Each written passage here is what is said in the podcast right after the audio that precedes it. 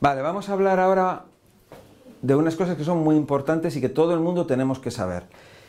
Eh, es muy importante lo que voy a decir, sobre todo ahora. Si no nos entera, eh, eh, si perdemos, no, no entendemos o no nos enteramos de lo que digo ahora, luego no vamos a comprender el resto. Bueno, en primer lugar, nuestro organismo funciona gracias a que el pH de nuestro, de nuestro cuerpo es un pH alcalino. Voy a explicar lo que es alcalino y qué es lo que es ácido. Tenemos el pH alcalino sería a partir de 7. Hay una escala que es de 0 a 14. De 7 en adelante es alcalino y por debajo de 7 es ácido. Vamos a ver. Nosotros cuando respiramos, inspiramos oxígeno. El oxígeno es alcalino. Y expiramos CO2, que es anhídrido carbónico. Es ácido. Nosotros, gracias al oxígeno, podemos vivir. Nosotros expulsamos el CO2 porque el CO2 no nos ayuda a vivir. Es un producto de desecho y es ácido. Por lo tanto, Importante, un pH alcalino es igual al oxígeno y eso es igual a la vida. Un pH ácido es igual al CO2 o anhídrido carbónico y es igual a la muerte. Está claro, porque si una, una persona no puede respirar CO2 porque se muere. Sin embargo, respira oxígeno y eso es vida. Bien, pH alcalino es vida, pH ácido es muerte. Vamos a continuar, ahora que estamos viendo esto, vamos a seguir.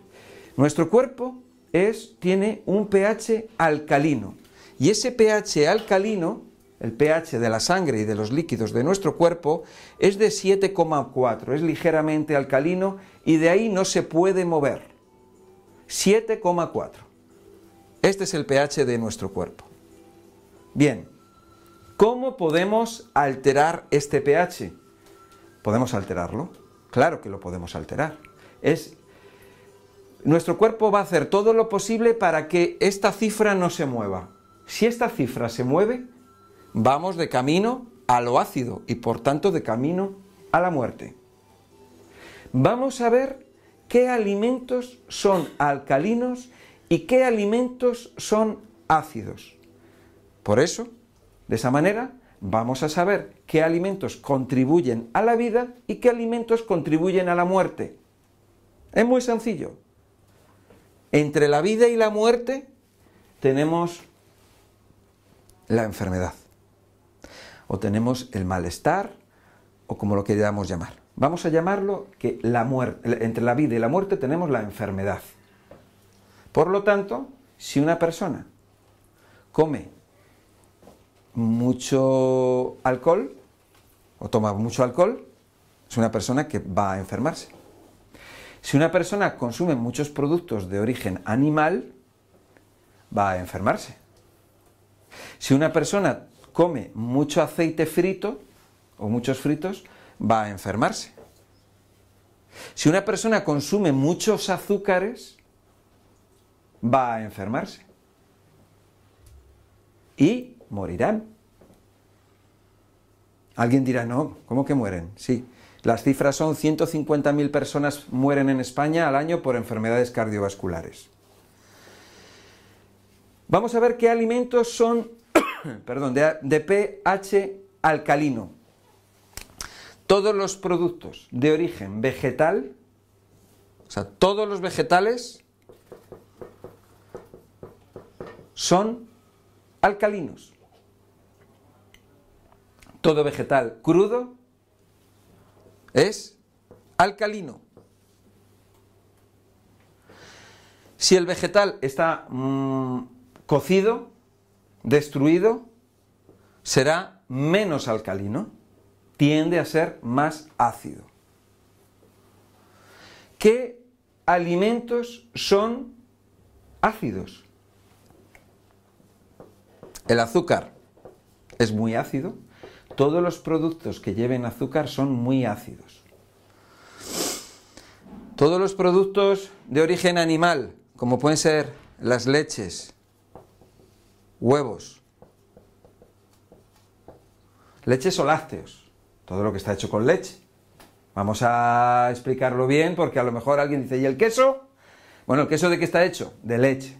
Vale, todo lo que provenga del azúcar, de la leche, los huevos, carnes. Y alguien me dirá, ¿y la carne de conejo? ¿Es carne o no es carne? ¿Y el pescado? ¿Es carne o no es carne?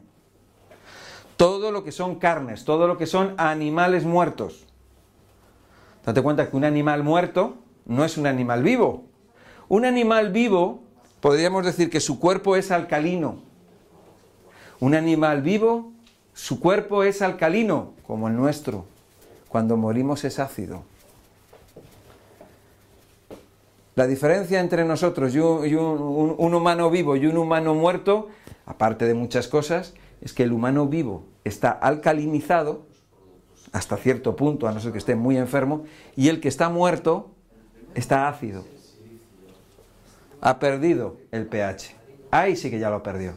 Por lo tanto, cuando vamos a comer un animal que está muerto, ese animal, como está muerto, ya no tiene un pH alcalino, ya tiene un pH ácido. Aparte de bacterias, está, se está pudriendo eh, y, nos lo comemos pudriéndose, etcétera, etcétera. ¿no? Aunque no lo vemos, pero las bacterias y las sustancias de desecho que generan las bacterias están en, la carne o en el producto animal y eso os lo estáis comiendo.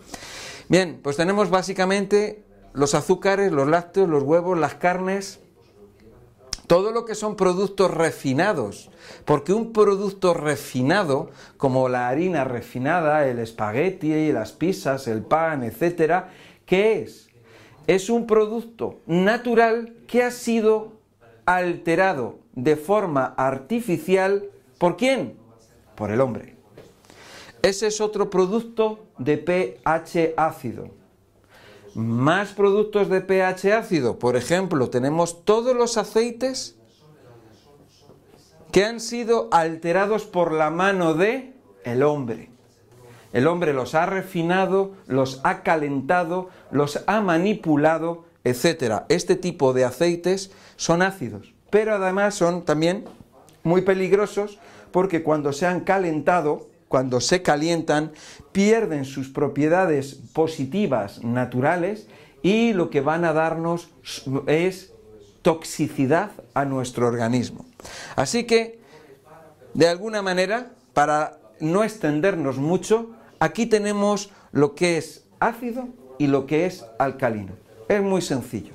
Luego cada persona puede hacer lo que quiera. Pero tenemos que tener en cuenta eso.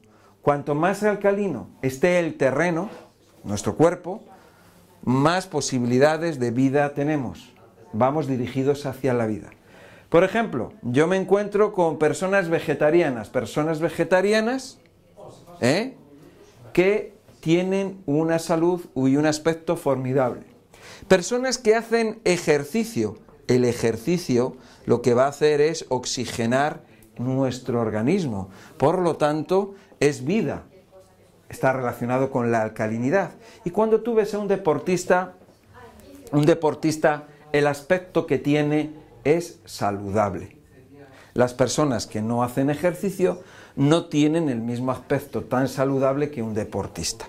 Bueno, visto esto, vamos a ver qué es lo que ocurre cuando nosotros introducimos estos productos en nuestro organismo. Se me había olvidado y no lo he metido aquí porque, bueno, todas las toxinas, todos los conservantes, todos los colorantes, todos los aglomerantes, todos los pesticidas, herbicidas, medicamentos, etcétera, que les dan a los animales o que nos dan a nosotros, todas las hormonas, todas esas porquerías que están incluidas en los alimentos o en el agua o en los zumos o tal que nos meten, que nos dan, Bien, pues todos esos químicos también son dañinos para nuestro organismo. ¿Mm? Vale. Cuando nosotros introducimos en nuestro cuerpo una sustancia que nos va a servir, eh, por ejemplo, de alimento, eso ¿qué, qué, va a ocurrir? ¿Qué es lo que ocurre? En primer lugar, entra por nuestra boca, se mezcla con la saliva, en la saliva tenemos unas enzimas digestivas que se van a incorporar al alimento, se mastica, se mezcla, pasa por el eh, esófago, cae en el estómago, en el estómago se va a mezclar con los ácidos del estómago, se va a convertir en una papilla más o menos, en un batido más o menos, ¿no? De ahí va a pasar al intestino, el intestino se va a mezclar con los jugos que va a generar el intestino, jugos que provienen, que provienen de nuestro cuerpo, que provienen de la sangre, bilis del hígado que proviene de desechos de grasas y otros, eh, y otros eh, eh, seres vivos como células, glóbulos rojos, que forman parte de la bilis, jugos pancreáticos que se generan en el páncreas a partir de dónde? A partir de lo que hay en la sangre. Cuando se generan los jugos pancreáticos, esos jugos no se fabrican de la nada, no salen de ahí, de, no se sabe de dónde, salen de lo que hay, de la materia prima, de lo que nosotros ya hemos comido y bebido, no sale de, es de ahí, ahí es de donde sale. Vamos a tener unos buenos jugos pancreáticos, unos buenos jugos intestinales, una buena bilis, dependiendo de lo que comamos y depende de lo que bebamos. Todo eso se va a juntar con nuestro, con, el bolo alimenticio, con esa papilla que se ha generado en nuestro estómago, y lo que se va a quedar es más líquido todavía, va a ser muy líquido, con muchas enzimas digestivas, con muchos, eh, muchas sustancias, eh, que genera nuestro cuerpo o que se fabrican en nuestro cuerpo que van a hacer, van a posibilitar que se pueda llevar a cabo la digestión. Aparte, todo eso va a llegar, va a ir avanzando por el intestino delgado, se van a ir absorbiendo los, eh, como es una papilla, cada vez esa papilla es muy líquida, bueno, pues ahí están eh, disueltos los nutrientes que hemos comido. Si son de buena calidad, pues fenomenal. Si son de mala calidad, pues no tan fenomenal. Todo eso va a ser absorbido, eh, mezclado con el agua o disuelto en el agua y va a empezar a disolverse las partículas más sencillas, como el agua, desde el intestino va a pasar a la sangre. Luego eh, el proceso no termina, el proceso todavía no ha empezado prácticamente, porque eh, las bacterias que tenemos en el intestino son las que de verdad van a hacer la digestión y son las que van a encargarse de capturar las vitaminas y los minerales y los nutrientes que hay en el alimento, si los hay, si los hay, porque cada vez hay menos minerales en los alimentos que comemos, va a extraer todo lo que pueda extraer de ese alimento para introducirlo a la sangre y de la sangre se reparta por nuestro cuerpo. Y así sucesivamente nuestra flora bacteriana va a fabricar eh, vitaminas como la vitamina B12, va a fabricar vitaminas como la vitamina D, vitaminas como la K, etcétera, etcétera. Se va a encargar de procesar las proteínas, o mejor dicho, los aminoácidos, para que puedan estar, puedan eh, ser eh, transformados en moléculas más chiquititas que puedan ser que puedan pasar a través del intestino y de ahí a la sangre. Así, eso es lo que va a hacer nuestra flora bacteriana. Bueno, en nuestro intestino se pueden generar diariamente eh, con, las digestiones que llevamos a cabo unos 8 o 9 litros de líquidos. Esos líquidos que sean, eh, como puede ser la saliva, nosotros podemos generar un litro de saliva al día. Nosotros podemos generar en total de fluidos, de líquidos, podemos generar 7, 8, 9, 10 litros diarios. Esos litros que hemos generado eh, van a estar em, en nuestro intestino y luego van a ser absorbidos y van a pasar a la sangre. Y cuando volvamos a comer otra vez van a ser, seguir eh, siendo reutilizados. Es un ciclo en el que se van utilizando esos líquidos, se vuelven a absorber o reabsorber y se siguen utilizando una y otra vez. Bueno, cuando nosotros eh, hemos comido, estamos haciendo la digestión, que la digestión la están haciendo las bacterias, bueno, después ya lo que quedan son sustancias de desecho que tienen que ser eliminadas. Y esas sustancias de desecho que tienen que ser eliminadas pasan al colon o intestino grueso.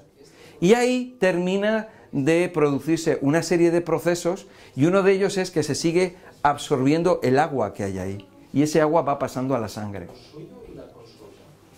Al final lo que vamos a tener son unas sustancias de desecho. ¿eh? Cuando vamos al baño a hacer nuestras necesidades, lo que sale ya está seco prácticamente. O bastante seco. Puede estar más o menos hidratado. ¿eh? Bueno, cuando... Si está más hidratado, mejor. Si está poco hidratado, si está seco, tenemos estreñimiento. Si una persona lo que tiene es mucho agua y esa persona lo que tiene es demasiado agua cuando va al baño, bueno, pues ahí tenemos un problema. Vamos a ver, muchas veces pensamos que no es importante tener estreñimiento, muchas veces pensamos que no es importante tener diarrea. Muchas veces pensamos que no es importante tener divertículos o pólipos eh, o, tener hemorroides, etcétera, etcétera. Es muy importante, nos está indicando, eso nos está diciendo cómo estamos, cómo estamos haciendo las cosas. Si estamos comiendo bien o estamos comiendo mal. Y comer bien o comer mal quiere decir introducir dentro de nuestro cuerpo alimentos correctos o alimentos o cosas que son incorrectas. No significa el comer bien, el que uno haya comido mucho o haya comido poco. Significa la calidad de lo que has comido. No es lo mismo comerte un bollo o un pastel que comerte un tomate. No es lo mismo comerte un filete que comerte unos garbanzos. Unos garbanzos son buenos. Un filete no es tan bueno. Bueno, no vamos a entrar en eso, pero lo que sí es importante es recordar que la gente que muere, muere por el consumo de productos de origen animal, fritos y refinados. Esos son donde tenemos los problemas de salud, problemas de ácido úrico, problemas de colesterol, problemas de obesidad, grasa, problemas de eh, mm, arteriosclerosis, aterosclerosis, infartos, anginas, problemas de ictus. Todo eso está producido por los productos de origen animal. Los productos de origen vegetal no producen eso. Por lo tanto, algo estamos haciendo mal. Estamos equivocados en nuestras costumbres. No nos hemos dado cuenta. Nadie nos ha dicho nada. Pero estamos equivocados. Porque si estuviéramos en lo correcto, no existirían estas enfermedades que yo estoy comentando ahora. Y hay muchas más enfermedades ocultas, porque claro, cuando una persona tiene colesterol, o tiene una placa de ateroma, o tiene ácido úrico, etcétera, sabemos que es por los productos de origen animal. Está clarísimo.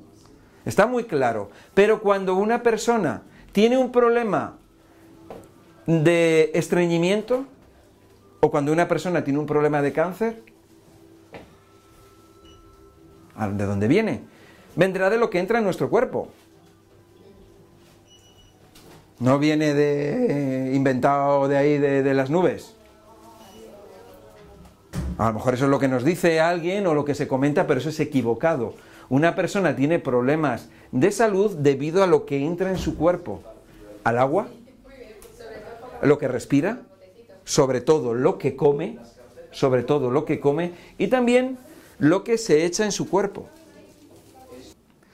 Vale, pues nada, lo que vamos a hacer ahora es, que esto es una presentación de productos, estos son productos naturales, ecológicos, muchas veces nos preguntamos qué podemos comer, una persona dice, oye, ¿y qué puedo comer?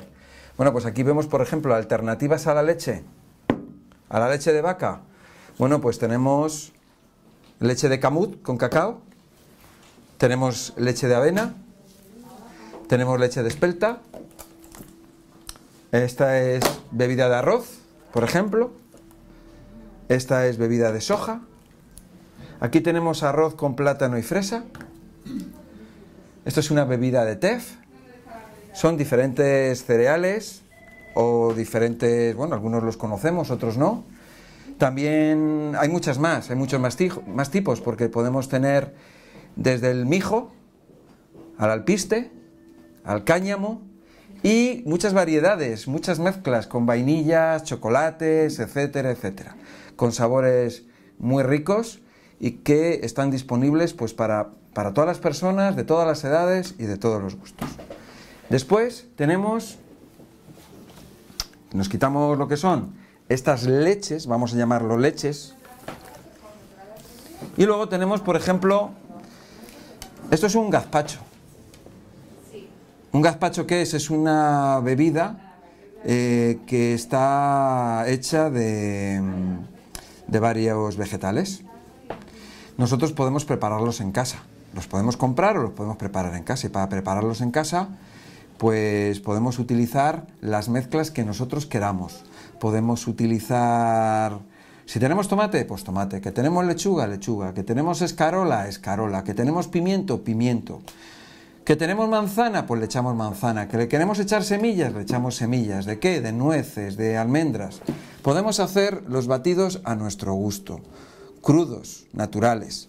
Luego tenemos, por ejemplo, hay otras delicias eh, que, que son cremas de verduras en vez de ser tipo gazpacho, pues aquí pues cebolla, zanahoria, apio, o sea, hay gusto para todos los gustos. Eso ya es un poco cuestión de darle un poquito a la cabeza eh, y salirnos de esas costumbres eh, a las que estamos habituados.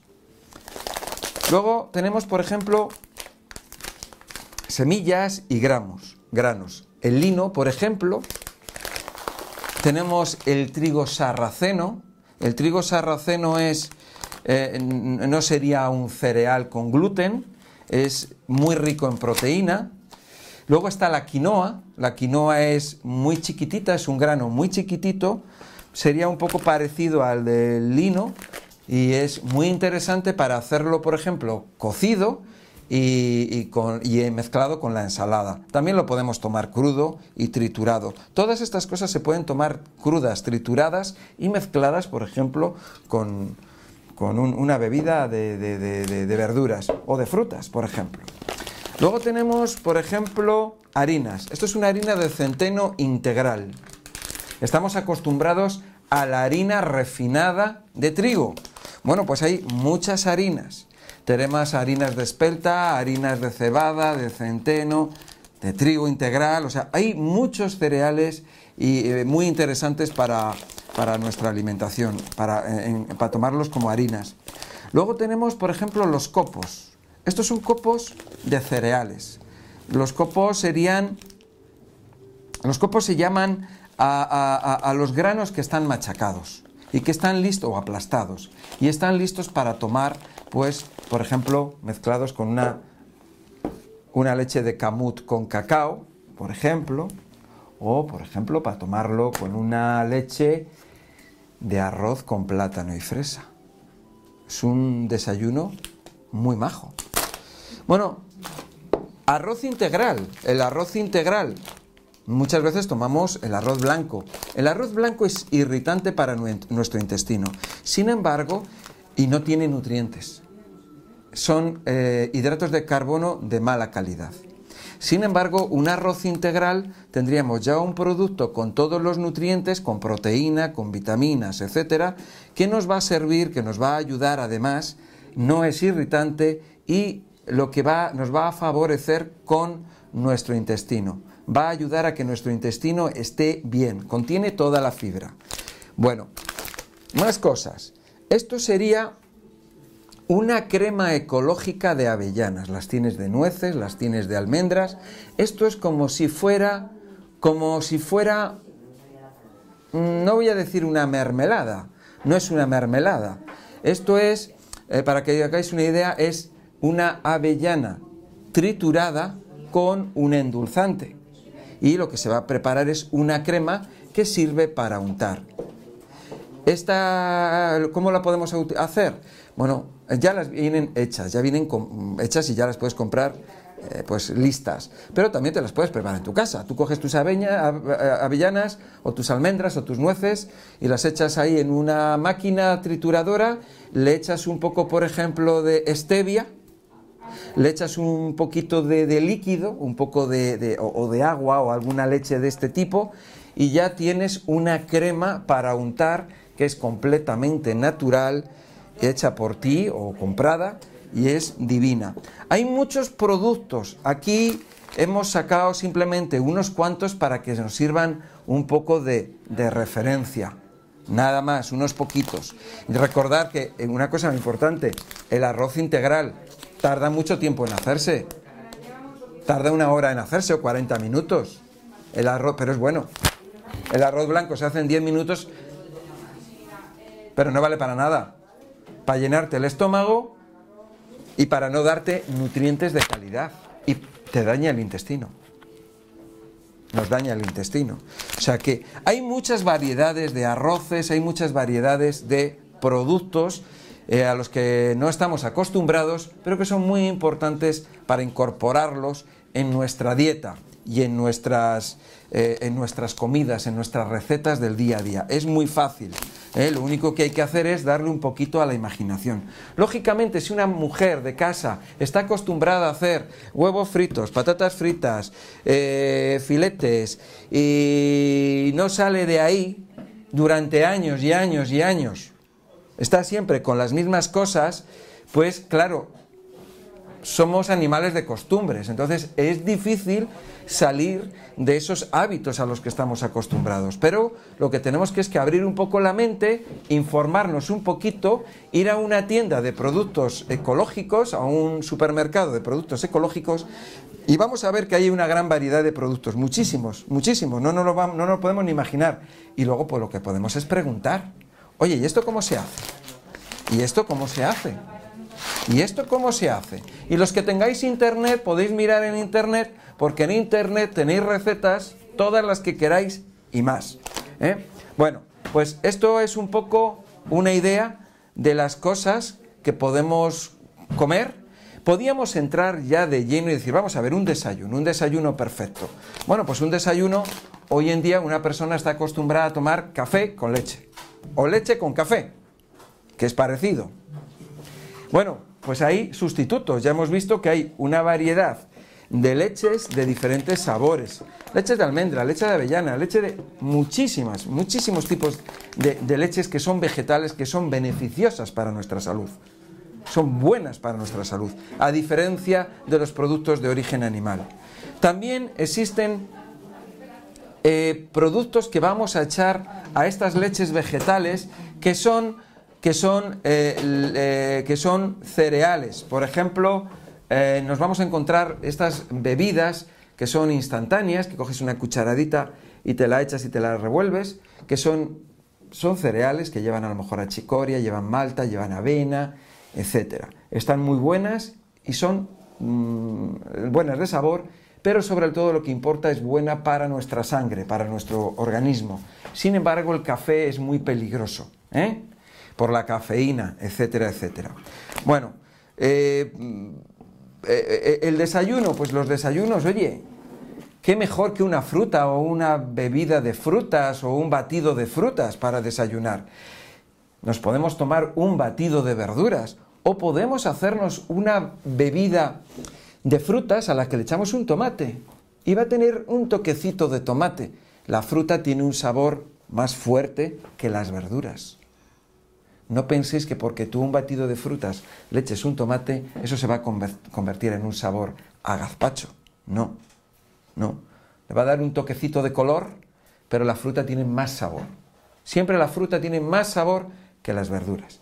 ¿Eh? Si tú le echas lechuga a un batido de frutas, lo único que va a ocurrir es que a lo mejor le va a dar un tono verde, pero no le va a dar sabor. La lechuga no tiene sabor. Hombre, si ya le echas cebolla o le echas ajo, entonces sí, ya son esos son unos productos con más fuerza y entonces siempre le van a dar un toque, eh, eh, otro toque eh, más, más picante, como si ya dijéramos, ¿no? Bueno, estas son algunas de las cosas que tenemos que tener en cuenta a la hora eh, de, de, alimentarnos. ¿De acuerdo?